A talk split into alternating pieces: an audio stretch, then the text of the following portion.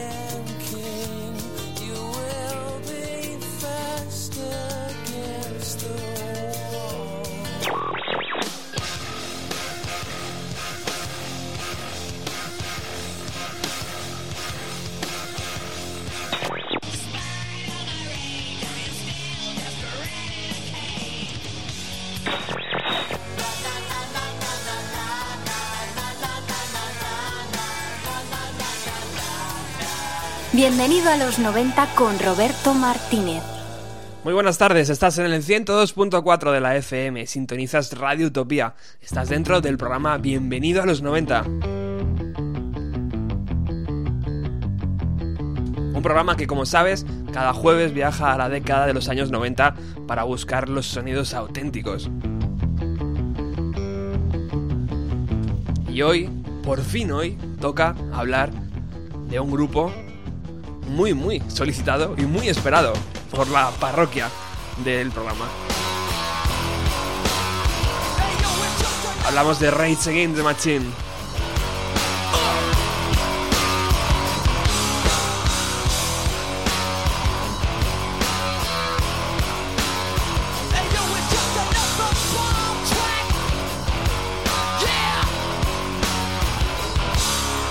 Grupo que revolucionó la música de los años 90 directamente se crearon en Los Ángeles.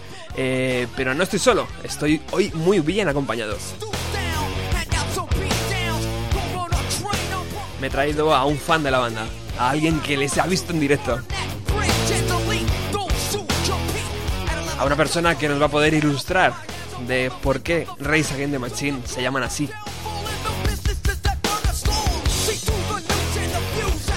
Hablando de Oscar Jiménez. Buenas tardes, compañero, ¿qué tal? Buenas tardes, Roberto.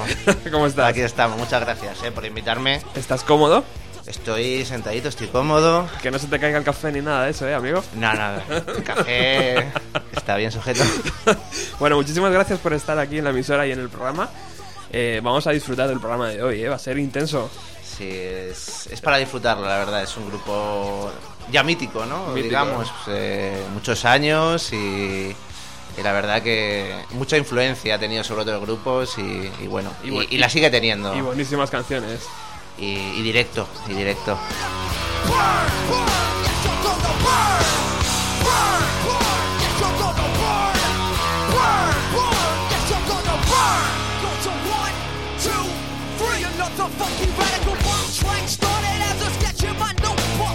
Si en los 90 hubo un país que creció hasta convertirse en la primera potencia mundial, esa eh, fue desde luego Estados Unidos, un país que es el fiel reflejo de sus empresas. Empresas como Starbucks, eh, capaces de colonizar y abrir tiendas con bebidas para la clase alta. Porque seamos francos, ¿quién está dispuesto a pagar 6 o 7 pavos, tío, por un café? Segurazos. Demasiado. Nos quejamos por 1.30 ahora. Ya, increíble. Sí, pavazo. Estados Unidos desarrolló una cultura donde lo importante no era el desarrollo de sus ciudadanos, sino la posibilidad de hacer dinero rápidamente, utilizando lo que hiciera falta para ello. Algo así como el capitalismo, ¿os suena esto? Al margen de las numerosas manifestaciones en contra del gobierno de Bush padre y los escándalos posteriores del presidente Bill Clinton, algo en el interior del país se estaba fraguando, algo que vivía en las calles y que se había criado con la cultura americana, algo, algo destinado a cambiar el razonamiento de muchos y a convertirse en la voz de otros muchos.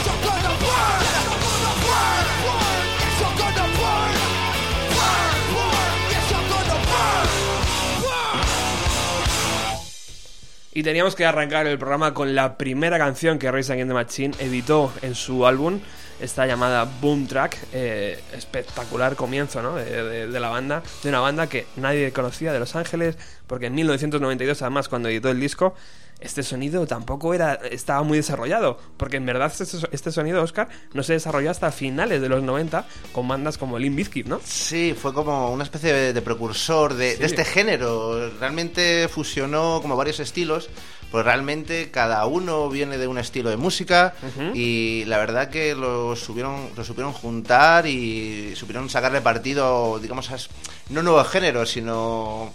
pues, es- fusión. Es fusión. Sí, sí, total. Fusión. Sí, porque nos encontrábamos a un tío con rastas, con ropa holgada, ropa grande, eh, eh, cogiendo el micrófono como si fuera un verdadero rapero, y a su lado un tío eh, con una guitarra haciendo unas pistas, eh, unas líneas de guitarra con distorsiones, que era puro metal. Sí, lo de la guitarra además fue algo que hasta ese momento nadie había usado, digamos, y bueno, a partir de ahí ya se, digamos que otros guitarristas, otros grupos, pues ya empezaron a, no a copiarle, sino a coger ahí las Sí, sí. cosillas y los riffs y los efectos, etcétera. Sí. Entonces, Impresionante. fue algo que, que sí, que sí triunfó y bueno, y hasta ahora sigue.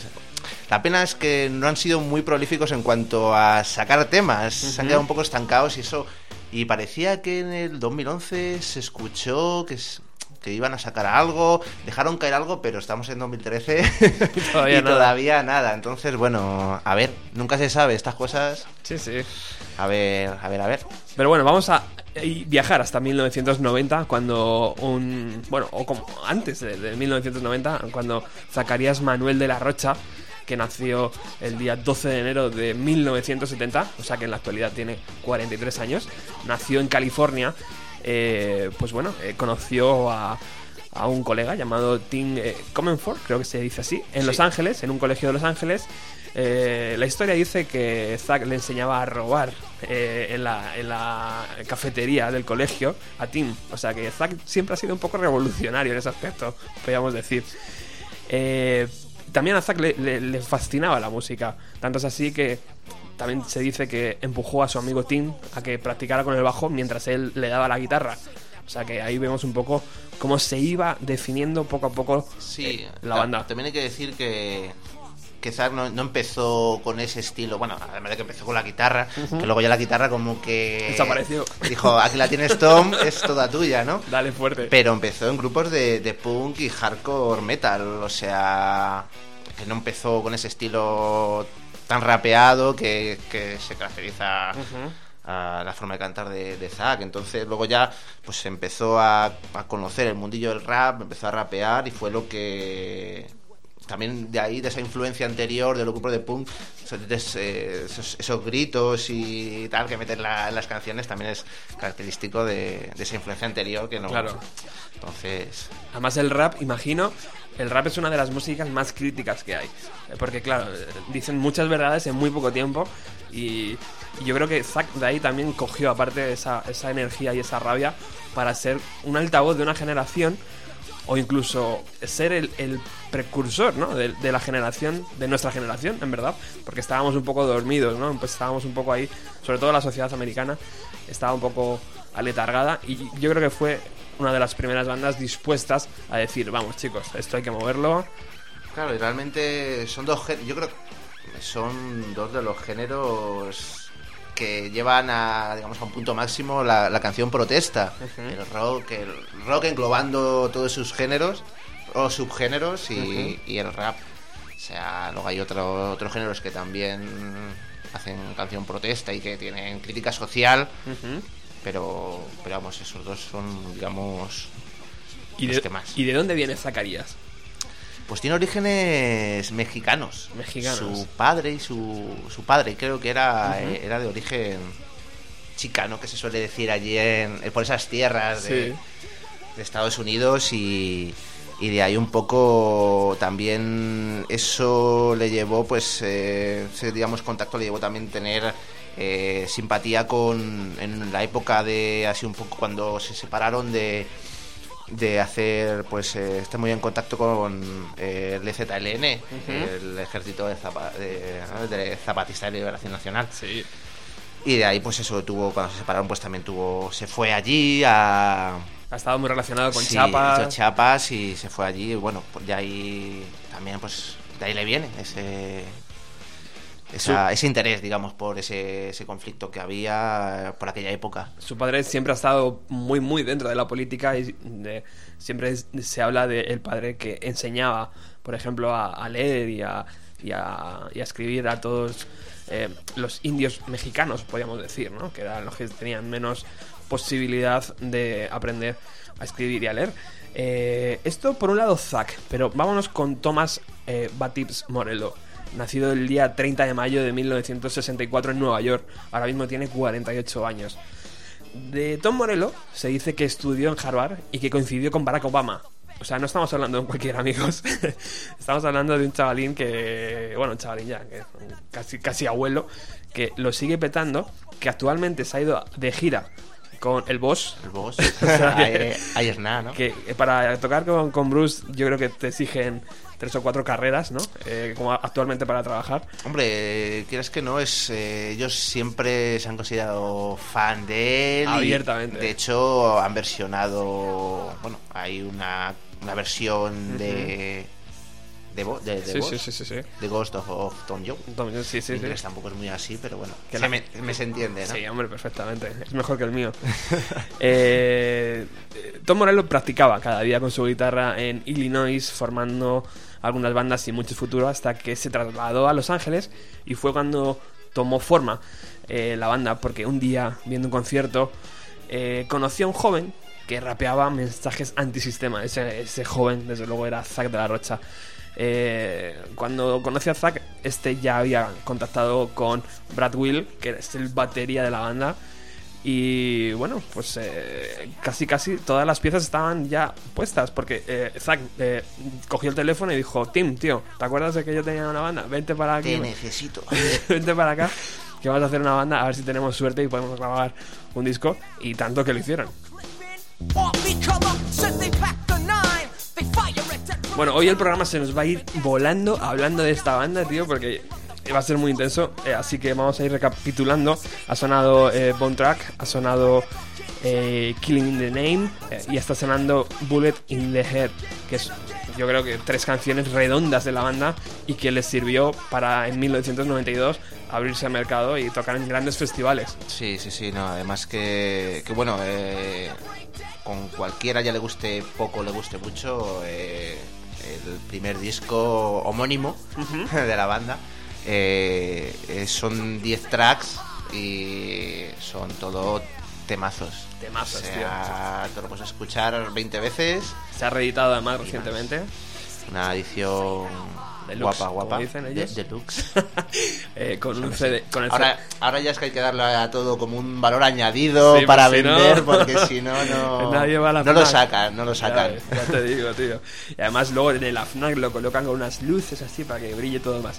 Bueno, eh, eh, la edición especial viene con un CD remasterizado, eh, con un segundo CD que vienen las demos y algunas canciones que no entraron en el primer disco, y con un DVD que son conciertos, eh, vídeos y bueno. Así que bueno, vamos a dejar eh, un poco la historia aparte, vamos a escuchar un poquito de música mientras está sonando Race Against the Machine hoy en Radio Utopía.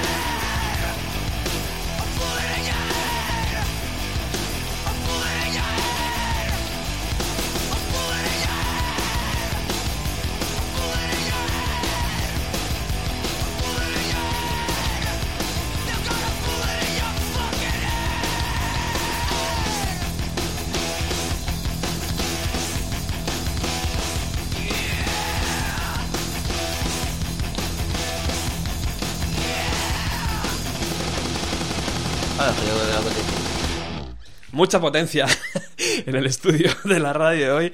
eh, pero estoy muy bien acompañado con Oscar Jiménez. Vamos a pasar una magnífica tarde de radio hablando del Race Against the Machine, el grupo de Los Ángeles. Vamos con una de las canciones que está dentro de esta versión eh, deluxe que hablábamos antes del primer LP de la banda, que se llama Autologic.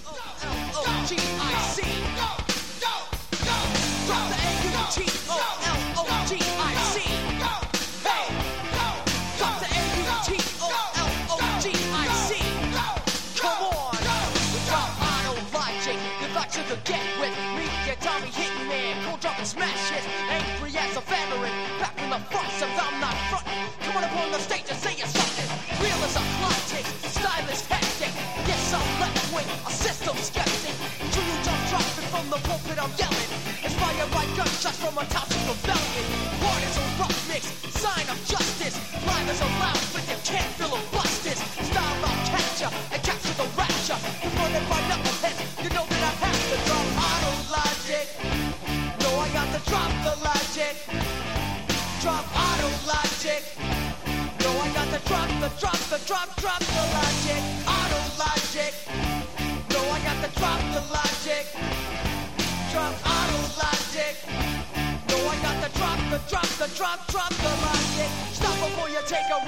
Canciones que ac- acabaron apartadas, que no entraron en ese primer LP, pero que años después, justo 20 años después, hemos recuperado y hemos podido eh, volver a escuchar.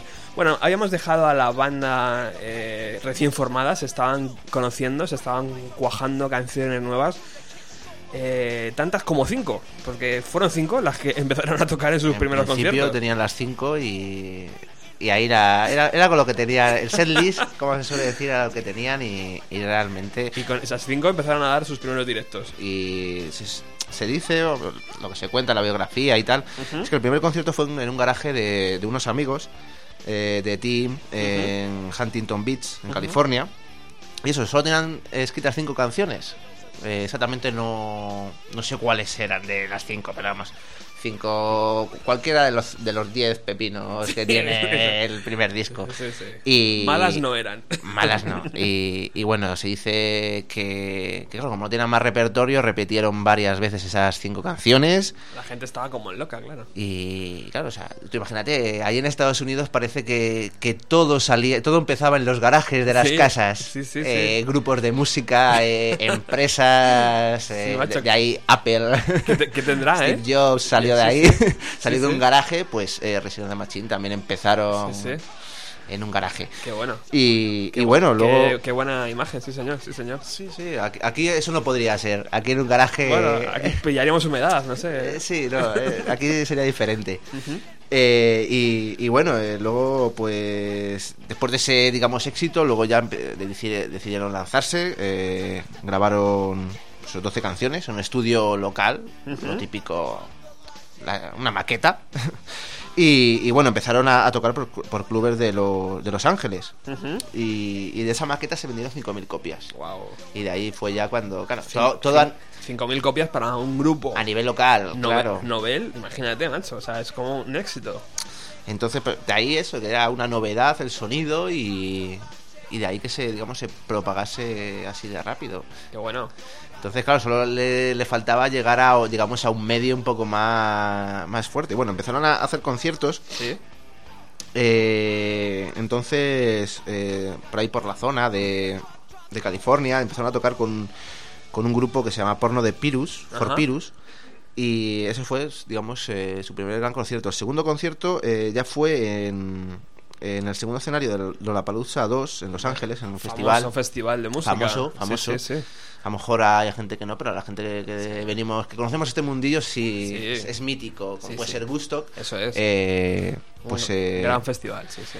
y, y nada, ahí eh, tocaron eh, y resulta que les dio un cazatalentos de estos de una discográfica Ajá. y resulta que era de Epic, una filial de, de Sony. De Sony. BMG. Ya ves. Y a partir de ahí, pues, pues bueno, eh, firmaron. Y, pero no se quedaron ahí, ellos dijeron, aquí lo que nos mola es darle a porrear aquí los instrumentos. y, y nada, pues siguieron de gira, siguieron de gira y, y mientras gra- ya grabaron el primer disco. Claro. Y, y Claro, bueno, es que estamos hablando de que si Zack de la Rosa tiene 43 años, quitamos 20 años, tiene 23, y quitamos un par de ellos hasta que grabaron en el disco, ¿no? Más o menos, con 21 añitos. O sea, fíjate, con 21 añitos estar dando candela ahí en el escenario. y además con energía, porque Hombre, otra estar tres horas. Claro. energía es, es lo que derrochan, la verdad. O sea que lograron contra, eh, lograron firmar y lograron publicar su primer disco. Ahí, ahí. Sí, sí. Y a partir de ahí ya fue todo, todo rodado. todo rodado. El primer disco que además eh, se grabó desde mayo hasta septiembre de 1992 y que fue lanzado el día 3 de noviembre del 92 en pleno auge grunge, tío, cuando Nirvana estaba también en lo más alto. Sí, sí, eh, o sea, consiguieron hacerse su hueco. Sí, macho. Que, Aquí en, porque- aquí en España llegaron más tarde. Sí, hasta el 96 me parece que fue Sí. Festimat, me parece que fue. Eso es. Un Y- poquito en 94. Pero bueno, ya sa- aquí pasa con todo, aquí llega todo más tarde. Es algo que tenemos aquí que va con un poco de retraso, pero bueno. Sí, es inevitable. También hay que cruzar el Atlántico, las cosas eh, van más lentas y bueno, cosas que pasan tampoco. Sí, el público acogió muy bien eh, el disco y la crítica lo catalogó como una fusión de géneros, como bien decía Oscar antes, entre el hip hop y el rock.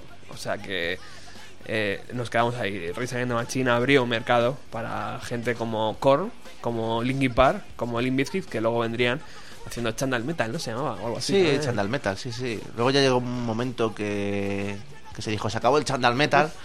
Ya fue metal solo, pero bueno, sí, sí, fue influencia y, y bueno, también hay que decir que, que el, primer disco estuvo en el, en el top 200 del Billboard eh, 89 semanas, bueno, que no es nada, bueno, y, y antes de, hasta que se publicó el disco, hicieron gira europea y todo, o sea, que con Suicidal Tendencias, que, que bueno, entonces estuvieron ahí... O sea que es lo que te digo, que siempre, aunque estuviesen grabando, pero siguen haciendo sus cosillas, sus, sus conciertos, que realmente era, es lo que... Pues realmente es eso, son, solo tienen tres discos, pero ellos siempre han seguido tocando, bueno, excepto el, trozo ese de el cacho de tiempo que estuvieron parados. O sea, bueno, pero sí. Una de las bandas, eh, seguramente con. Eh, sin duda, o sea, estos- esta gente se colocó sin duda en un plano político inflexible. O sea, ellos tenían muy claro lo que querían defender y de hecho el nombre viene de ahí, ¿no, Oscar? O sea, el nombre, ¿qué, qué, qué significa? ¿Qué, Sí, qué nos eh, sugiere?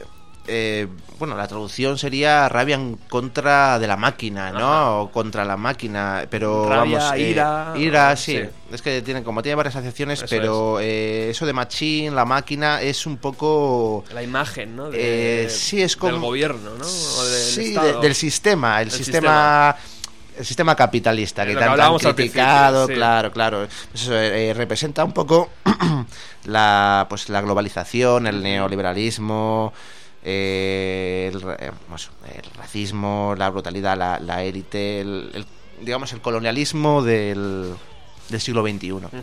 Y no solo en su país, en Estados Unidos.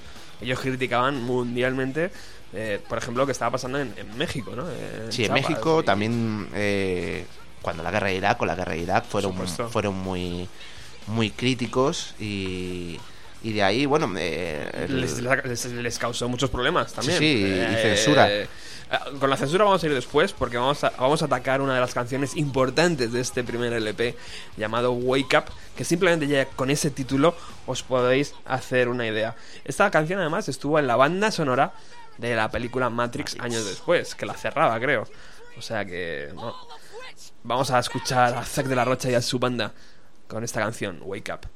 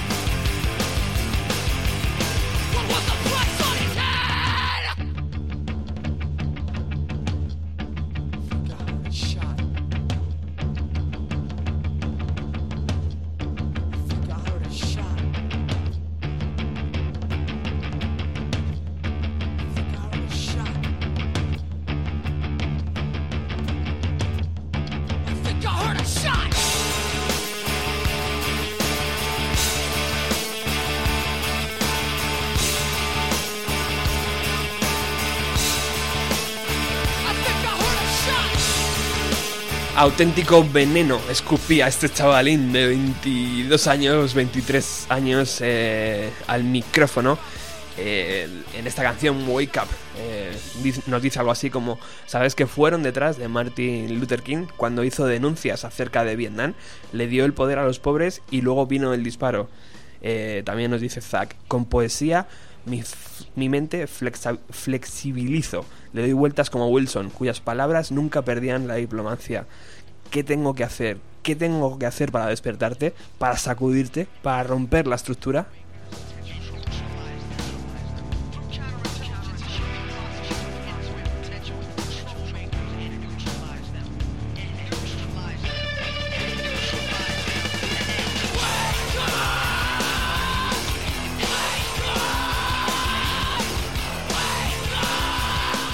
Mientras Oscar, Tom Morello y, y- y- y los demás dándole fuerte, tío, ahí a la batería ¿eh? y, al bajo. Y al bajo. Y, vamos, una sección contundente. Eso sí, o sea, que no solo, no solo la, la potente voz y la forma de cantar de, Y de las Zack, letras ni- comprometidas. ni los, los riffs de guitarra, los efectos, sino que también en cuanto a la base rítmica, que es bajo y batería, eh, tiene, tienen ahí Muy mu- potente, mucho tío. que aportar. Sí, sí, sí, sí. Porque, bueno, eh, Tim, por ejemplo, tiene influencias, trae influencias un poco del jazz. Y, y luego el batería, pues ya es un- tiene ritmos funkies y la verdad es que se nota mucho ese, ese- esos toques. Esta canción, Wake Up, eh, les ha tenido, les ha traído varios problemas. Bueno, Wake Up y todas las demás, pero esta en especial eh, les ha traído varios problemas en algunos eh, programas de televisión, ¿no? Eh, Sí, por ejemplo, en eh, cuando reaparecieron después de la disolución, en, en el primer así concierto que fue en un, en un festival eh, de- en California, eh, pues lo típico siempre de Zack era eh, medio de canción y canción, pues Soltaba su speech, soltaba ¿no? su, Su speech, discurso. sí, sí, sí.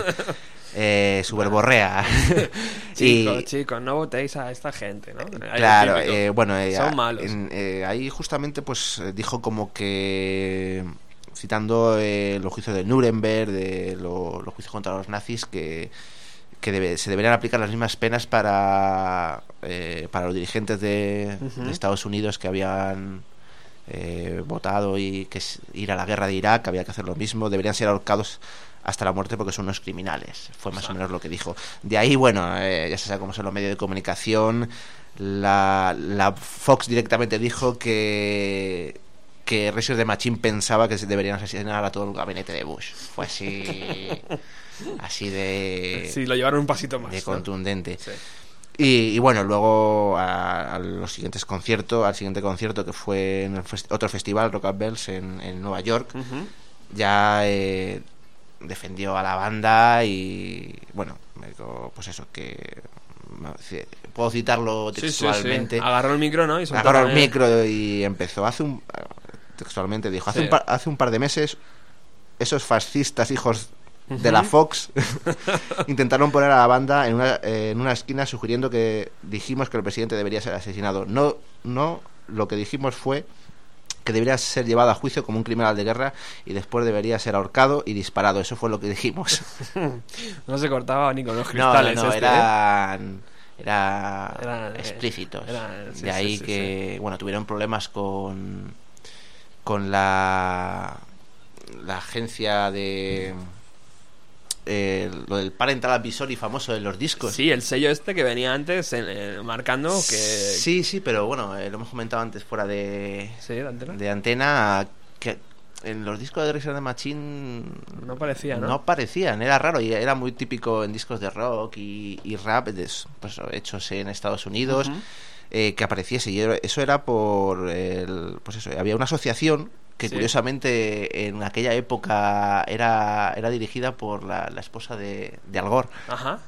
y ella, el Parents Music Resource Center era digamos la asociación de industria magnetofónica de, de América y bueno eh, tuvieron Era un poco lo que estaban al loro de lo que cantaban, ¿no? Sí, Y como de catalogarlo, de, poner la pegati- porque antes eran pegatinas.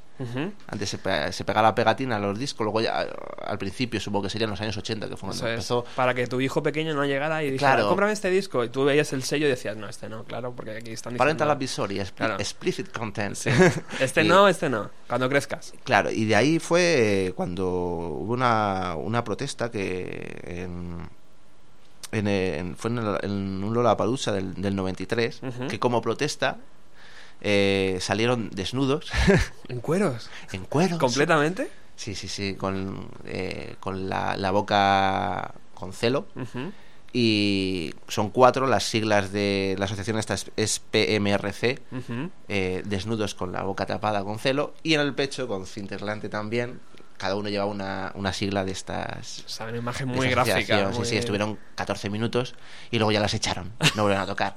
Y luego al cabo de un año eh, tocaron gratis en ese mismo en esa- misma ciudad, pues como Gente comprometida. con ¿eh? recompensa, digamos. Nos echaron de aquí con la protesta, pues ahora volvemos y, la liamos, perdón.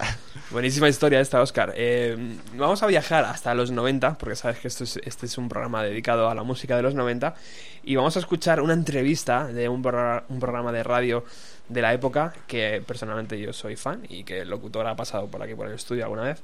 Eh, estamos hablando de, de 4 a 3, de Paco Pérez Brián. Eh, él fue el culpable de descubrir a Against the Machine a la gente española, a mucha gente española que no tenía posibilidad de saber qué estaba pasando en Estados Unidos y nos lo contaba así. No perdáis ni un segundo, ¿eh? Fue popular en todo el mundo con unas canciones, con una portada y con un sonido verdaderamente estremecedor.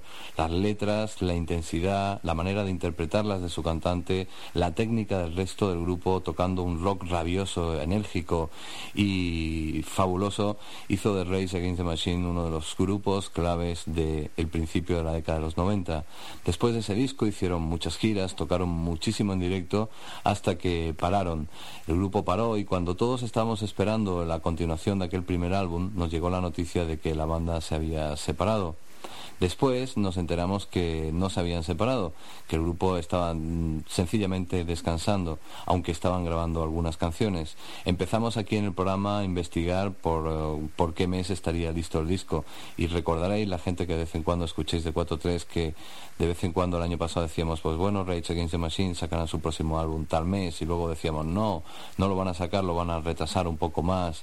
Y en fin, así hasta que dentro de un mes y medio o dos aparezca definitivamente ese disco del cual escucharemos hablar un poco a Zack de la Rocha dentro de un rato. Pero eh, antes de eso quiero comentaros un poco cómo fue su actuación. Fue muy corta, mm, fueron ocho canciones lo que Rage Against the Machine tocaron en este festival. Pero cuando llegó el momento de Rage Against the Machine, que eran las 6 y 50 minutos de la tarde, exactamente las 9 menos 10 de la mañana, hora española, la gente que hasta ese momento no había llenado en, en, en, absoluto el estadio se concentró de tal manera que era imposible haber una persona más en, en, el, en el césped y en las gradas del Estadio Nacional de Fútbol de Sydney. Y allí apareció, como habéis escuchado al principio del programa, Zack de la Rocha y se presentó como Rage Against the Machine, una banda de Los Ángeles. Y empezaron directamente con Wake Up. Luego tocaron una canción muy conocida de su primer álbum, Bomb Track. Y a la tercera canción atacaron uno de los temas más fabulosos y, y, conocidos de su único disco hasta el momento, Ballet in the Head. Llevan tres años sin hacer una entrevista. Nosotros en la compañía de discos llevamos dos meses enviándole faxes a Londres, Nueva York, donde tiene la sede, al manager, etcétera, etcétera, para hacer una entrevista con periódicos tan conocidos como el Melody Maker o el New Musical Express. Y esta es la hora que todavía no nos han contestado. O sea, que tú no te vas a comer ni un colín y me parece imposible que vayas a hacer la entrevista. Me decía, si de pronto veo la oportunidad y lo consigo, pues lo intentaré, pero yo creo que era como algo absurdo, ¿no? Intentar hacer la entrevista con esta gente. Bueno, pues nada, me buscaré la vida. Y allí entre concierto y concierto yo me volví a, a mi sede de operaciones, que era este baretillo que había al lado del escenario, y de pronto ¡chan! se hizo la luz y aparece Zack de la Rocha con un tipo bastante alto, bastante ancho de espaldas que le acompaña y se va por la parte de atrás a dar una vuelta a ver el... Esto era como media hora antes de que saliera al escenario. Y me digo a mí mismo, cuando vuelvas te pillo, tío. Y efectivamente, chan, chan, chan, vuelve y me tiro en plancha para el tío, jugándome el empujón del grandote que iba con él, claro. Digo, hey, Isaac, perdona, mira, buenas tardes, tío. Déjame que te salude, soy un tío español y tal, que he venido ver concierto y tal. Ah, my God, de España. Sí, sí, pues mira, bueno, tal. Eh, digo, no sé, hombre, me encantaría hacerte unas fucking questions, ¿no? Con mi fucking Wallman y tal, ¿no? Si no te importa y tal. Y el tío súper educado me dijo, sí, sí, cómo no, cuando acabe el concierto. Vale, gracias, hasta luego. Entonces se fue y se metió dentro del escenario. Y me quedé allí. Y hostia, qué guay. Pero, ¿y ahora cómo entro yo? Porque claro, pasa el escenario, no tenía. Fu, qué mal rollo, ¿y cómo voy a entrar luego? ¿Cómo voy a... Igual no sale, igual, no, qué incertidumbre. No puedo, no puedo, yo con mi cassette por ahí corriendo. Y de pronto pues sigo investigando y me encuentro una chica rubia que estaba con ellos y le digo, oye, ¿tú eres la tour manager de Rage Against the Machine? Me dijo, sí, sí, sí. Y estoy controlando aquí esta gente que van a grabar un vídeo. Y digo, mira, es que hace un momento he hablado con Zack, que me ha dicho que sí, que me va a hacer una, que se va a enrollar un rato y que va a charlar conmigo. Me dice, sí, ¿te ha dicho eso? Digo, sí. Bueno, pues si te ha dicho eso, cuando acabe el concierto nos vemos y, le hacen la entrevista. Luego, pues vale. De tal, conciertazo de Rage Against the Machine, me voy corriendo para adentro, me siento allí, ya se estaba haciendo de noche, aquello cada vez estaba más despoblado de gente y chen, la suerte, aparece esta chica que era simpaticísima y se llama Brigitte y me dice, toma Paco, tú pase, pasa que te vas a hacer una charlita con el Zack de la Rocha. Digo, ole tú. Y nada, y allí me metí en los camerinos, allí estaba Perry Farrell maqueándose de furioso rumbero porque era el que tocaba a, continuación, y me fui hasta el camerino de Rage Against the Machine, salió Zack de la Rocha, tipo agradable, encantador y maravilloso, como vais a escuchar en el ratito que charlé con él. Y bueno, tuvimos un... Él sobre todo contó algunas de las impresiones eh, y de, los últimas, de las últimas cosas que han estado haciendo con el grupo. Fue una charla corta porque a mí en estos casos tampoco me gusta pasarme. Yo sé que a ellos no les gusta hacer entrevistas. Bueno, Zach, ¿qué tal ha sido la actuación hoy aquí en Sydney? ¿Qué tal lo habéis pasado? I'm doing fine. I'm doing fine. A little drained from the show, but other than that, I'm doing very good. Uh-huh. Bien, me siento bien. Un poco cansado por el show, pero me siento bien. ¿Qué te pareció la gente? Oh, it seemed to be. Yeah, it was the first time in Australia, and uh-huh. things seemed to click. Yeah, the first time that you play here in Australia? Yeah, yeah at, well, in Sydney. Uh-huh. Uh, we played uh, a few nights ago in a couple other places. Uh-huh. Uh, tour started in New Zealand and played there, and then went off to, uh, to what was the first show at? Um, the Gold Coast. Uh-huh. And uh, then we're out here. Things seem to be doing well. Bien, la cosa estuvo muy bien. Es la primera vez que tocamos en, en Sydney. Hemos tocado la semana pasada en dos sitios antes que Australia. El tour empezó en Nueva Zelanda, en Wellington, y luego fuimos a Costa Dorada. Ahora estamos aquí y todo parece que va bastante bien. Bueno, Zach, y ahora la pregunta que creo todo el mundo te quiere hacer. ¿Qué pasa con Rage Against the Machine? Llevamos casi tres años esperando vuestro nuevo disco.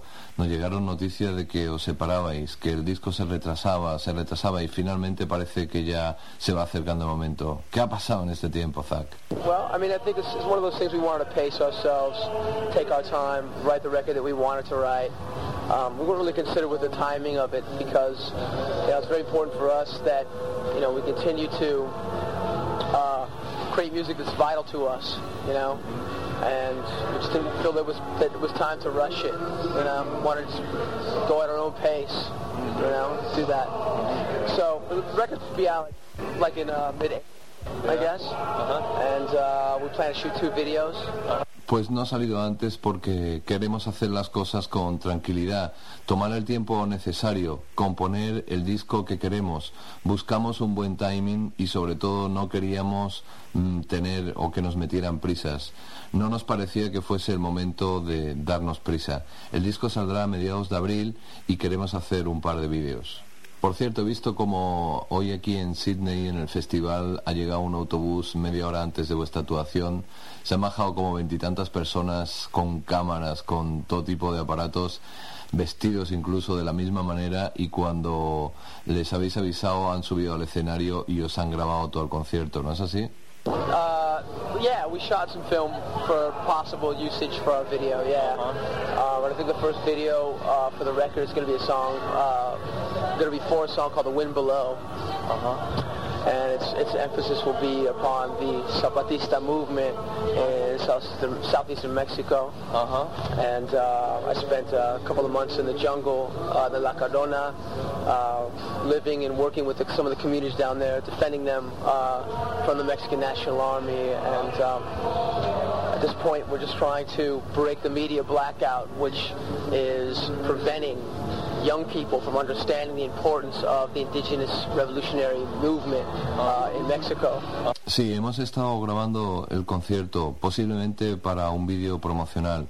Un tema que será nuestro primer single, un, será el cuarto corte del CD, se llama la canción Wine Below, tema que trata del movimiento zapatista. Hemos pasado dos meses en la jungla conviviendo con paisanos de la Candona, defendiéndoles del Ejército Nacional. Intentamos prevenir mm, mm, sobre el vacío periodístico, prevenir a los chavales que sepan y entiendan al movimiento revolucionario indígena en México.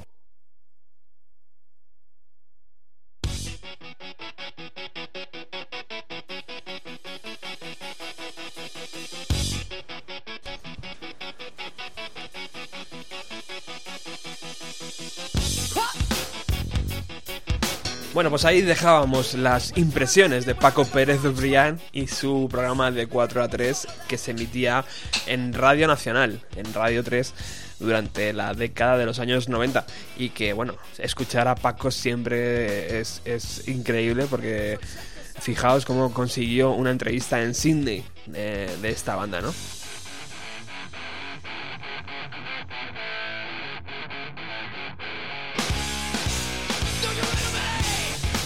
Pero nosotros seguimos a lo, a lo nuestro. eh, nos queda un segundo corte por escuchar y ese corte eh, también vamos a recurrir a Paco y a su programa eh, porque eh, Race Against the Machine visitó España en 1996 por primera vez, yo creo, ¿no, Oscar? Sí, yo creo que sí. Que no, sepamos. No, no hubo más. Luego ya fue antes de la separación. Eso es. Y bueno, en ese concierto le exigían una serie de cosas al promotor, a- en este caso a los organizadores del Festimat que se organizaba en Móstoles. Y bueno, ahora vamos a escuchar eh, qué es Gran lo- festival, ¿eh? Bueno, es que pasamos de, de la noche al día, de no haber nada en España a tener aquí Smashing Pumpkins, Cypress Hill, Terror Vision, Race Against the Machine. Una pasada. Y Mientras luego, duró, y- y, porque luego otra vez a la noche, porque otra vez Sí, eh, en Madrid ya no hay festivales, tío. Eh, pero bueno, vamos con. Seguimos con la, con la banda. Como bien decía eh, Zack de la Rocha en esta entrevista, el segundo disco se le resistió un poquito. O sea, no fue una cosa tan rápida como hicieron con el primero de grabar las canciones y venga. De hecho, la gente pensaba que se habían separado y ellos es que en verdad se tomaron un, un respiro, ¿no? Eh, Se tomaron un descanso. No sé si tú. Sí, tuvieron ahí, bueno, yo no sé si nos entenderían o, o qué. Hombre, lo duro también es de la carret de ir de concierto a concierto, ¿no? De la carretera, de estar ahí, de no estar en tu casa, imagino. Sí, no sé, al pues, final es la un poco- convivencia, pues al final surge roces y eso. Yo creo que tuvieron un poco de crisis de creatividad o algo de eso y, y decidieron tomarse un tiempecito y luego ya retomarlo hasta, pues eso, eh, 96 sal- salió Evelyn. Page. Evelyn que, que efectivamente se, se grabó eh, en junio de en julio de 1995 hasta febrero de, del 96. Tuvieron ahí varios meses sin grabar, grabando y tal, pero por fin publicaron eh, disco el día 16 de abril de 1996. Evil Empire, que eh, otra vez es un título recurrente, ¿no? Eh, Imperio del Mal, un, un poco lo que eh, para ellos les sugería de nuevo eh, su, su propio Sí, era, país. era crítica del sistema pura y dura. Sí, otra vez eh, a, a- Siempre al huello. Eso es. De hecho, dicen que fue un calificativo usado durante el gobierno de Reagan para describir a la URSS. Y bueno, pues Rage Against the Machine lo cogió en sentido contrario, califi- calificando a Estados Unidos como el Evi- Evil Empire. Eh, bueno, pues con este disco llegó la gloria eh, de este grupo en, en el resto del mundo y sobre todo en Europa, aquí en España también. Nos cogió eh, ¿quién no ha escuchado 30 veces esta canción en una noche, ¿sabes? Cuando estaba Against the Machine, te la ponían hasta en la sopa, tío. Eh, y bueno, pues fue la consagración de, de estas... de Pincha, eso- pincha. de estos grupos. Sí, sí, dábamos la vara. Yo por lo menos me acuerdo que le pedía 30.000 canciones al cabo de la noche. Eh, pero es verdad que este, este disco sirvió para, para consagrarles. Eh, también es verdad que no es tan bueno como el primero. O yo por lo menos tengo la impresión de que no, No. es tan redondo. A lo mejor por lo que tú dices, falta de creatividad, presión de la discográfica por sacar un segundo disco con mucho éxito. Sí, sí puede ser por eso. A mí, la verdad, personalmente, del primero pasamos al tercero directamente, porque la verdad, el Battle de Los Ángeles es, es un muy buen disco. Más que. Por eso puede ser por lo que tú dices de, de la crisis que tuvieron, que no lo cogieron con tantas ganas por presiones, porque realmente era eso, como eran tan críticos, a lo mejor pues, presiones dijeron, mira, hacemos a nuestra manera y un poco a lo mejor desganados y, y realmente es lo que tú dices, sí tiene temas, pero no es como el primero que bueno, y el, Battle- el tercero el Battle of Los Por Ángeles es también casi todos. A lo mejor hay alguno que, que no pero la mayoría son son temas temazos Ese segundo disco llamado Evil Empire contenía, una canción eh, que vamos a poder escuchar a continuación llamada Bulls on Parade.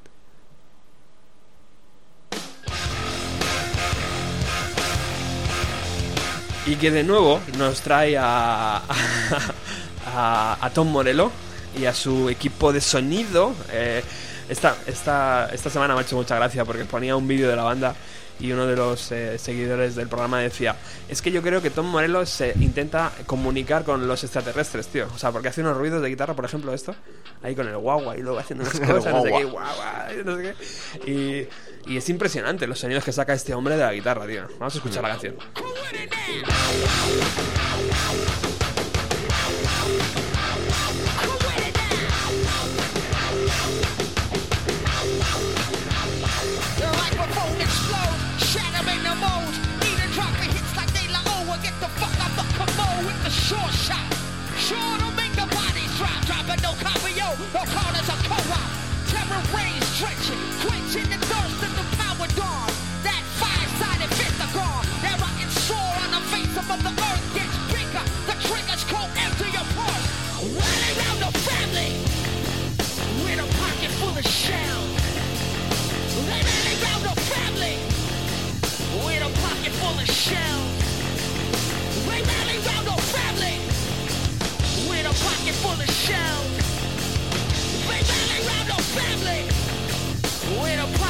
Of shells.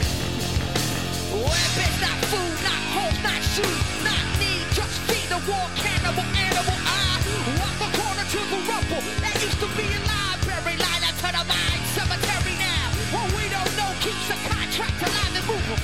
They don't gotta burn the book, they just remove them while arms warehouses fill as quick as the cells.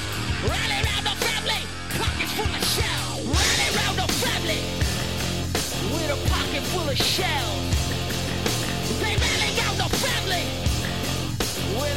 Full of shells. The family with a pocket full of shells. The family with a pocket full of shells.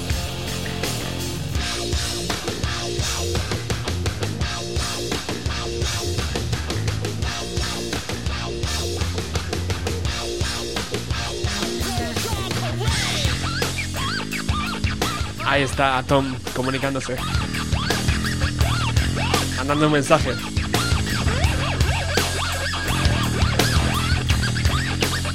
Aún hoy la CIA eh, y el FBI siguen intentando des- descifrar qué dice este hombre con la guitarra. Era un mensaje para los ovnis.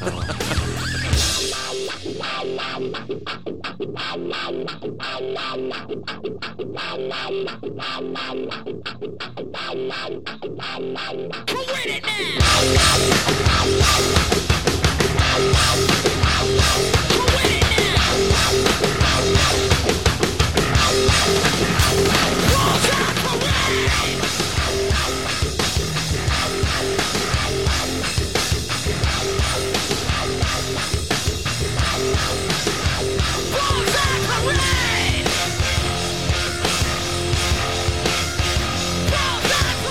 Espectacular sonido, es- ese muro de sonido que, que crea Tom Morello con la guitarra y el acompañamiento desde luego de, de Tim y de Brad, que, ¿cómo era? No me acuerdo. Sí, Brad.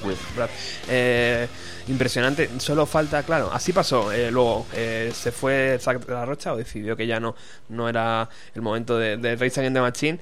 ¿Y eh, qué pasó? Pues que eh, simplemente cambiaron el cantante, porque el resto de la banda siguió y pusieron a otro cantante que, ojo, eh, Chris eh, Cornell de Soundgarden y se- de repente se crearon un nuevo supergrupo, ¿no? Que es como así se llamaban, eh, Audioslave. Eh, impresionante. Pero bueno, estábamos escuchando esta canción y yo quiero recuperar ahora eh, el momento de eh, Rage Against the Machine llegando al Festimat 1996. Sí, de hecho, unas eh, razones para confirmar es, es tener un buen cartel o un cartel con el que ellos estén a gusto, ¿no? Claro. Entonces, bueno, ya llevamos tiempo trabajando, confirmamos a Rancid, confirmamos a Cypress Hill y luego, aparte, les hacía, les hacía gracia tocar con, con grupos españoles y con grupos incluso mexicanos, ¿no? Entonces, bueno, hemos trabajado primero en esa base. Ellos siempre han tenido intención de tocar, pero que, que son muy especiales a la hora de decir dónde tocan, ¿no? Sí. Y cómo tocan, ¿no? Sí, que controlan perfectamente eh, dónde se van a meter y dónde van a estar y con qué tipo de, de filosofía, digamos, un poco en, en lo que a un festival se refiere. Pero lo controlan a nivel de incluso cuestiones como merchandising también, ¿no? Que incluso ellos quieren pues que no haya unas concesiones altas para poder vender unos a unos precios razonables, etcétera, etcétera, ¿no? Exactamente te diré que en el festival Big Day Out, mientras que las camisetas y todo el merchandising oficial de las bandas que tocaban ese festival, casi todas las camisetas eh, de todos los grupos costaban, eh, por ponerte un ejemplo, eh, en pesetas 3.000, el merchandising de Race Against the Machine costaba exactamente la mitad, ¿no? O sea que es algo que está bien porque es un poco heavy una camiseta de manga corta de un festival que te cueste 3.000 pesetas, ¿no? Es un, es un robo directamente, ¿no? Y está bien que los que son fans de un grupo y quieran llevar una camiseta de su grupo, pues 1.500 pesetas es un precio muy razonable, ¿no? Y, y me imagino que eso te lo han controlado también para este festival, Sí, ¿no? sí, ellos controlan, porque a veces muchas veces el precio de las camisetas sube por las concesiones, entonces ellos han, han forzado mucho, ellos no querían que subiese más de, de, de 10 libras inglesas, estamos hablando de, de, de 2.000 pesetas o menos, y sobre todo no querían que pasase esa cantidad, ¿no? O sea, no sé cuál va a ser el precio final, pero ha sido una, una de las condiciones que ellos han impuesto, ¿no? Poder poner un precio barato para merchandising. Muy bien. Roberto, el día que hablamos eh, nos diste el festival, te lo voy a recordar, nos dijiste que el día 3 de mayo era High Lamas, Los Posies, Ash, eh, Monster Magnet, Filter, Rancid, Jesus and Mary Chain y Smashing Pumpkins. Sí. Y que al día siguiente, el día 4, tocarían Cypress Hill, FFF, eh, no sé si Cracket, me dijiste, Terror Vision, Mackie Tap y Cocteau Twins, ¿verdad? Sí, han habido bastantes cambios. Pues ¿no? vamos, O sea, pues- Cambios, bueno, no, no de, de artistas, pero básicamente de las fechas, ¿no? Vale. Porque hemos tenido que ajustar las fechas de Rage y también las fechas de, de Smashing Pumpkins, ¿no? Y finalmente Smashing Pumpkins van a tocar el día 4, entonces Rage van a tocar el día 3, ¿no? Muy bien. Entonces, si quieres te explico, te explico un poco cómo va a quedar el cartel, ¿no? Venga, perfecto. Mira, para el día 3 van a estar Rage, van a estar Rancid, van a estar Cypress Hill, van a estar Pap, van a estar The van a estar Ash, van a estar High Llamas, van a estar eh, Hamlet, van a estar Los Enemigos, Los Flechazos, Privata Idaho, Sexy Sadie, Tribu X, Parkinson DC, eh, Los Trebles Punkers, Tijuana No, Venas Plutón, Van Troy, el Club de los Poetas Violentos, La V y Hammerhead. Me imagino que habrá dos escenarios, ¿no? Tres escenarios. Tres escenarios. Sí. Muy bien. ¿Y el, al día siguiente? Al día siguiente, Smashing Pumpkins, Jesus and Mary Chain, Terror Vision, FFF, Filter, Los Planetas, Pleasure Fuckers, Boycott, Cocteau Twins, Bracket, Marion, Estamos aquí flipando sobre eh, la cantidad de grupos y de buen eh, buen estilo eh, que este Festival 1996 se marcó. Lástima que luego se fue perdiendo, diluen- diluyendo y ahora mismo es prácticamente un festival Ya que- desapareció desde que se lió, no sé, si- no sé en qué año fue. Que lo pasaron de Móstoles a Fuenlabrada y Sí. se bueno, salió, se dio. Una- fue el año, el último año fue cuando llevaron a Prodigy que se retrasó. Bueno, al final se un lió y, follón, tío, un follón. y desde entonces ya no se ha vuelto. No, no tenemos un festival grande en Madrid. ¿no? Porque luego vino Su- Summer Case y también... Un año, Un un año, un par de años y afuera. un O año sea o que- dos. Pero bueno, eh, ahí dejábamos el recuerdo. Eh, Rage Against the Machine, tío, a mí lo que me llama la atención es cómo trabajaban también el tema de eh, no solo eh, toco y soy moral hacia un lado políticamente, sino que también a los fans no les exijo pagar las 3.000 pelas que decía Paco ahora, 3.000 pelas, que ahora mismo 3.000 pelas no son nada, porque 20 euros hoy en día, ya ves lo que va a hacer. Eh, eh, y hacían el merchandising en sus camisetas a la mitad de precio, tío. 1500 pelas de la época. Que bueno, pues eso ya decía mucho de una banda, ¿no? Sí, hombre, realmente era lo que defendían un poco la Claro. igualdad. Y, y a ver, yo recuerdo que eh, la, la segunda vez que fue en la cubierta, me compré una camiseta que creo que ya fue un poco cara. Entonces, Sí. eh, sí. eh, Porque tú les has visto en directo, ¿no? Ahora vamos a entrar en ese un par de tema. Ahora vamos a entrar en ese las tema. veces que he podido también. Vamos a entrar en ese tema porque es un tema muy, muy interesante. Eh, pero se me están acumulando las tareas, tío. Y está aquí ya Alex. Vamos a hacer una llamada a Miriam, porque hoy es su cumpleaños. Y quiero, eh, con la ayuda de Alex, que está aquí. Hola, Alex. A ver, habla ahí por ahí. Hola, buenas. A ver, ese micro. Buenas tardes. A ver, ahora. ¿Se me escucha? ¿Me Ahora se sí. escucha? Ahora sí. Vamos a hacer una sorpresa a Miriam. Eh, Claro que sí, a- hombre. A, Miriam la conociste la semana pasada. Estupendo, un Eh, placer. Yo no la conozco, ¿eh? Ya, es que no estuviste la semana pasada, Ah. amigo. Eh, le vamos a cantar su cu- feliz cumpleaños porque eh, Por hoy supuesto. cumple 26, ¿vale? Entonces A vamos a, vamos a hacer la llamada eh, y ahora, ahora volvemos. Se lo vamos a hacer en directo, o sea, ella no, se, Uh. ella no se va a enterar. Vamos a hacer como la broma de los 40 aquí, que te llama, te llama el novio y tal.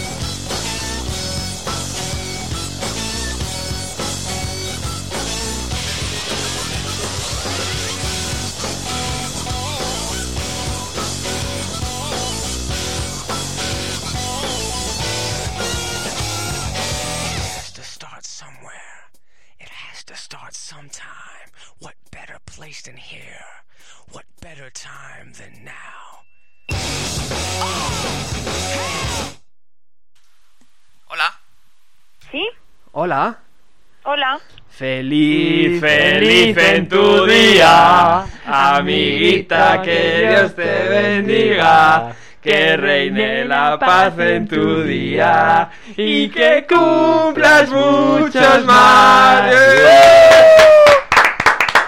¡Sorpresa! ¡Felicidades! Happy fucking birthday. ¿Pero quién eres? Te llamamos de una radio llamada Utopía. Tía, qué suerte. Es un detallazo, Joder, eh, es un tío. detallazo. Muchas felicidades, Miriam. Hola, ¿qué haces? gracias. Qué fuerte, chaval. Pero ¿quién eres tú? Y yo, y yo callada y en plan de... Esto es surrealista. Aguantando el tirón, ¿eh? Muy bien, muy Aguantando en bien. plan de... Y Nacho con cara de... de ¿Qué es esto? Bueno, te, que- te queríamos felicitar en directo. Estamos aquí haciendo un programa de Race Against the Machine, como bien sabes. Está Sí. Oscar en el estudio, también está Alex. Y, Felicidades. y- Muchas gracias. y queríamos tener la oportunidad de, de- de decírtelo en directo, porque claro, es un lujo tener el mismo, el mismo día de tu cumpleaños el programa. O sea que hay- había que aprovecharlo. Jo, Roberto, qué fuerte. Bueno, ya que estás en directo, aprovecha y, y presenta al grupo que, que nos vas a hablar hoy, ¿no? ¿O qué pasa? No, no, no, ya te he mandado yo lo que te he mandado. Venga, hombre. Así que no me líes. Venga, Que, a- bueno, que no, estoy, no estoy preparada ahora para presentar de nada. juego. le hemos pillado Bueno, fuera de juego total, ¿eh? Pues qué tal, que lo has pasado bien, te han regalado muchas cosas o qué? Sí, estoy muy contenta, la verdad. Ah, a tope, muy bien. Muy bien. Que, bueno, pues hace una mini presentación, Miriam, por lo menos, de lo que vamos a escuchar, porque lo voy a poner ahora. Vais a escuchar a Jimmy Dave Gilmore, Este, muy que bien, es el- el- el- la, eh, la canción que te he pasado. muy bien. Bueno, Y es una canción que, que, bueno, es de la banda sonora de, de Un Profeta, que es un peliculón, de, del director Jacques Audiard, y, y me gustó muchísimo. De hecho, bueno, realmente no sé de, porque no es de él, es una versión. No sé de quién es la canción original, pero este, bueno, esta versión es, es brutal, es brutal. Muy Además, en la película es que es redondo. y es una y es una canción que el otro día escuché y dije "Que- no he pasado esta canción a Roberto es muy fuerte y dije va vamos del tirón Muy y, y nada eh, que os guste mucho mucho mucho que es muy folk también Oye, ¿y qué, qué se siente, qué se siente con veintipocos? veintipocos veintiséis tacos que veintipocos que me han dicho que 30 ya digo 30 mira o sea bueno de todas formas hoy me han dicho que si cumplía 24 o sea que mira Oh, mira. Eh, está bien, está bien. Eso ya se empieza a agradecer en estas edades, que Muy te diga al menos. Pero pero ya sí, ya es una etapa muy dura, muy dura. Ya de camino, ya despegar a los 30, uf, no quiero ni pensar. Bueno, bueno. Pues nada, querida amiga, desde aquí sabes que te apreciamos eh, y que esta, este es tu programa ya casi, más que mío, porque... Ándate con, ándate con cuidado que vamos. Que cualquier día, Roberto, Te da la patada, eh. Ten cuidadito que te da la patada. Llegamos aquí. Cualquier joder. día. Muchísimas gracias por, por coger el teléfono y por, y por esta, este trabajo que haces semanalmente de pasarnos la, la música. Es un verdadero Muchas placer. gracias a ti, Roberto. Es un verdadero Muchas placer. gracias, de verdad. Pásalo muy bien hoy, ¿eh? Venga, gracias. Un besazo. muy fuerte Feliz cumpleaños. todos. Hasta luego. Adiós.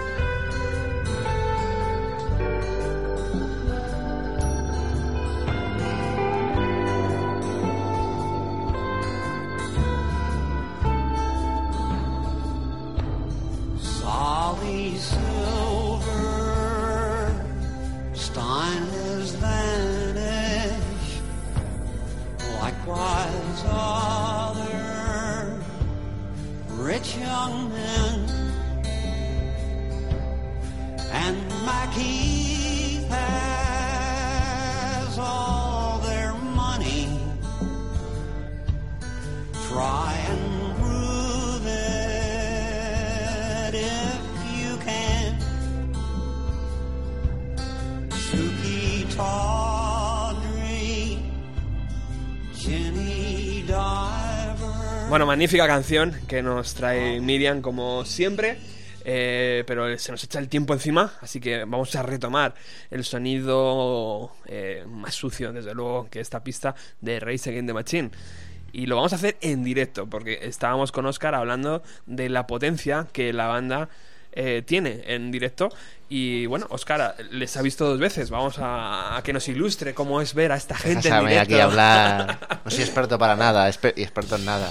Bueno, ya estamos. Pero, pero bueno, sí, bueno, yo los he visto un par de veces y la verdad que tiene un directo muy potente y incluso a lo mejor gente que no los ha visto, eh, no los conocía, no, no tampoco los había escuchado mucho, los ha visto en directo y han dicho, coño, es que aunque no me gusten, pero es, son, es un grupo que es, aunque no te guste, es digno de ver y que, que te gusta porque tiene un directo muy muy potente. Más que eso que tampoco es digamos es un directo como muy austero pues realmente no tienen estos grupos que sacan aquí para para Fernalia ni tiene alguna banderita lo típico la, la típica banderita Sí, dada con la, la estrella vuelta roja de fondo y ya está, pero... y eh, Estados Unidos así da, da la vuelta en los amplis, pero realmente no tienen mucha decoración ni, ni fuegos artificiales como algo. Directamente te lo dan, todo te lo dan con la música y, eh, y se disfruta y, y eso es muy Concretamente, potente. ¿en qué fechas les vistes aquí en España, Oscar?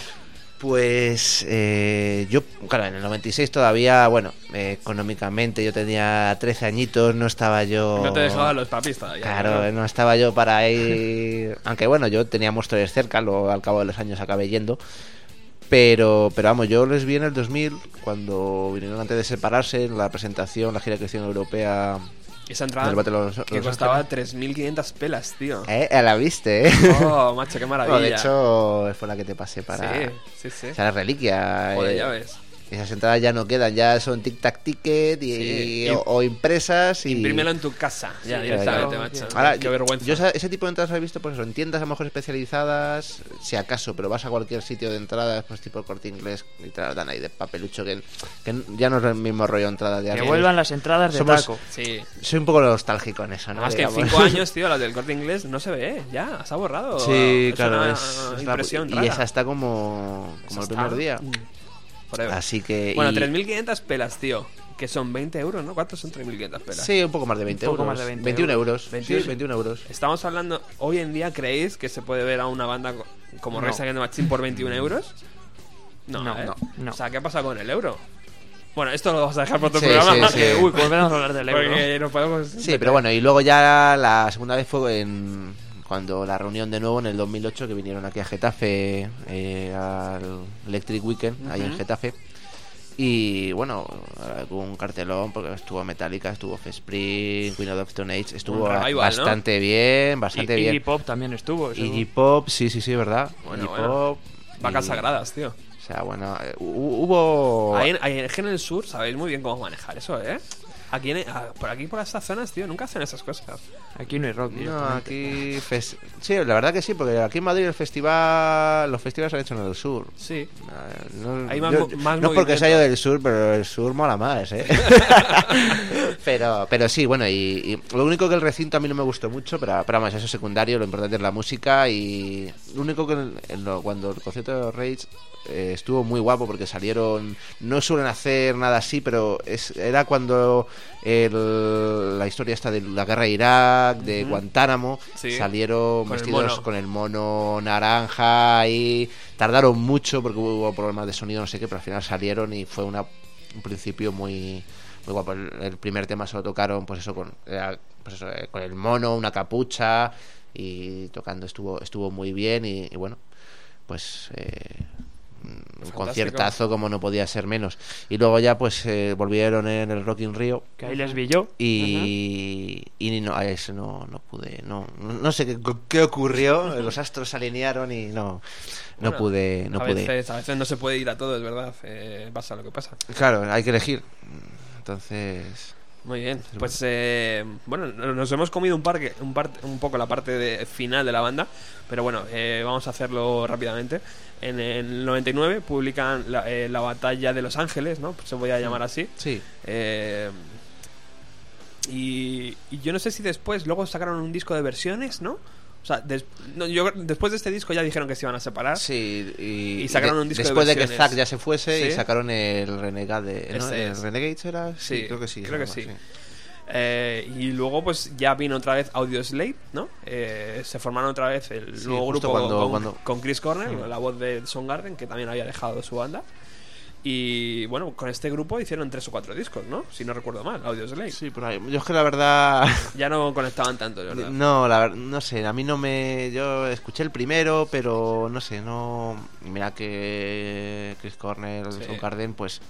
Sí, sí, una buena historia, tío, de la sí, música. pero no sé, no... No conectaba. Mm, A mí realmente no, no me llegó... A mí tampoco, No me ¿eh? llegó, no me Yo llegó la música. A mí no me gusta son Yo- O sea, no me gusta eh, Audioslave y esa cosa rara que salió por ahí. No. O sea, entiendo la mitificación del disco, que en su momento fue importante porque era un poco lo mejor que había, ¿no? Pero vamos, yo eh, mira que le doy escuchas al famoso disco este, pero no, no hay manera.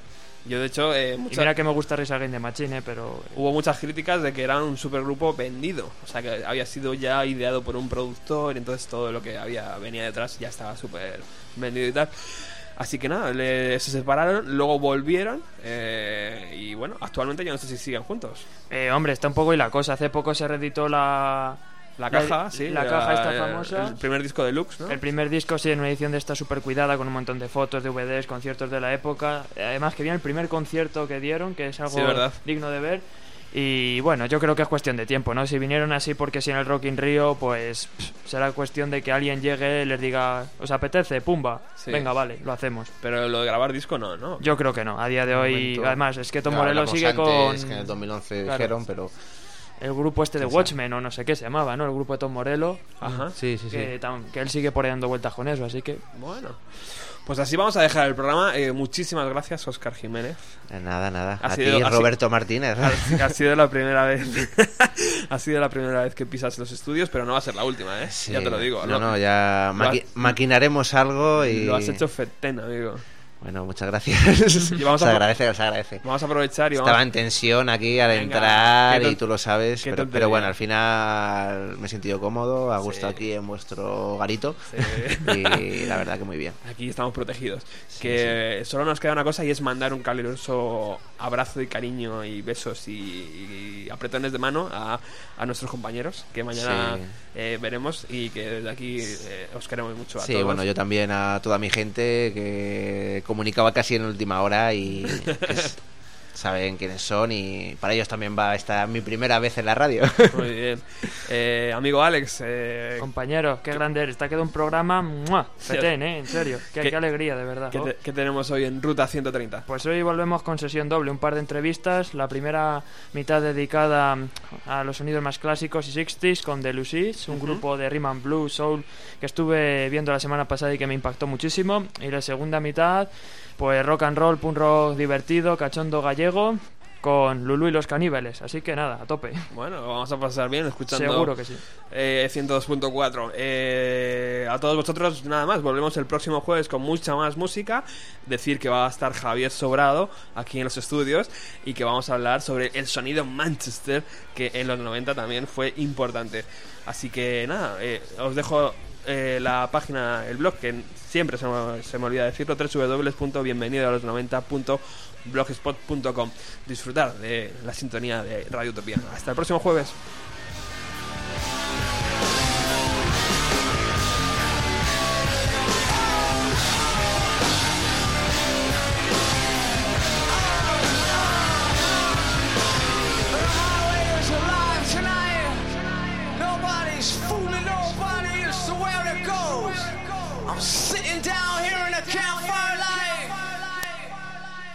The ghost of Tom Jones.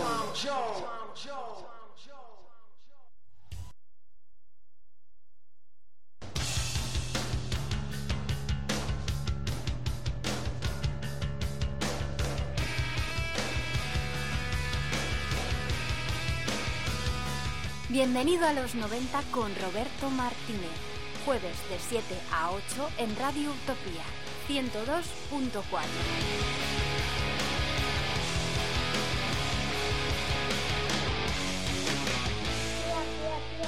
Radio Utopía